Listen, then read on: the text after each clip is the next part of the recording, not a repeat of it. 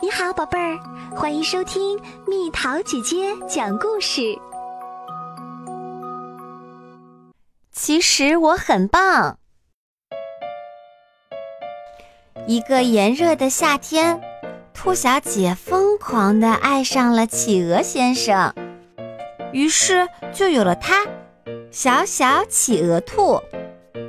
有一点儿像兔子，有一点儿像企鹅。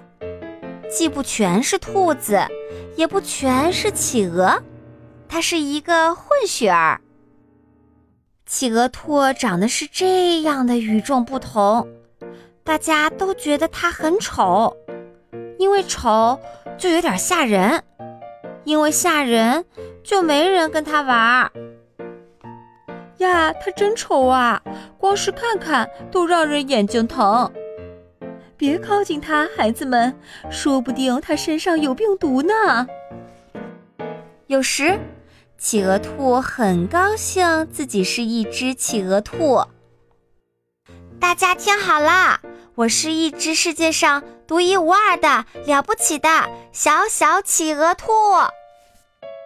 有时，企鹅兔一点儿也不喜欢自己是只企鹅兔。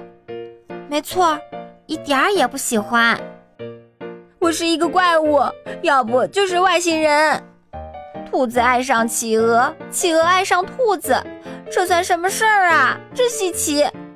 那我呢？我怎么办？瞧瞧我的大嘴巴和长耳朵。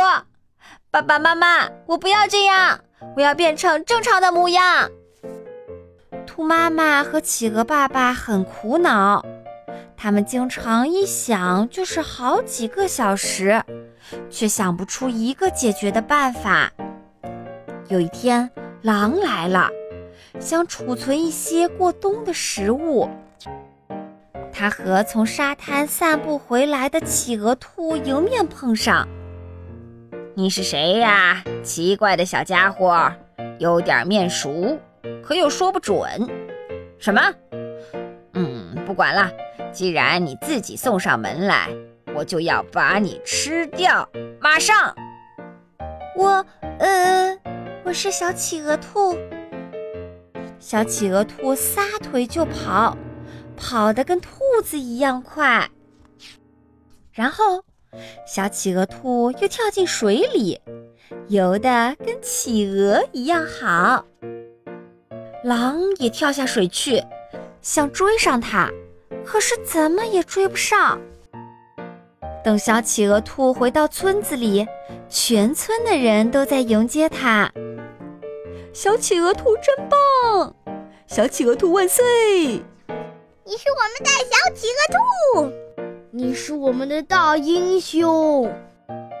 村里还为小企鹅兔举办了一场晚会，庆祝它凯旋而归。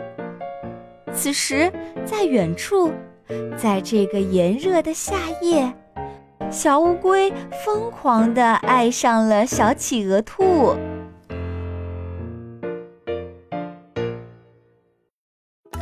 又到了今天的猜谜时间喽，准备好了吗？行走速度一直不变，若是时快时慢，大家就会很慌张。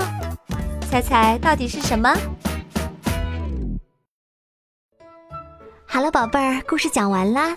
你可以在公众号搜索“蜜桃姐姐”，或者在微信里搜索“蜜桃五八五”，找到告诉我你想听的故事哦。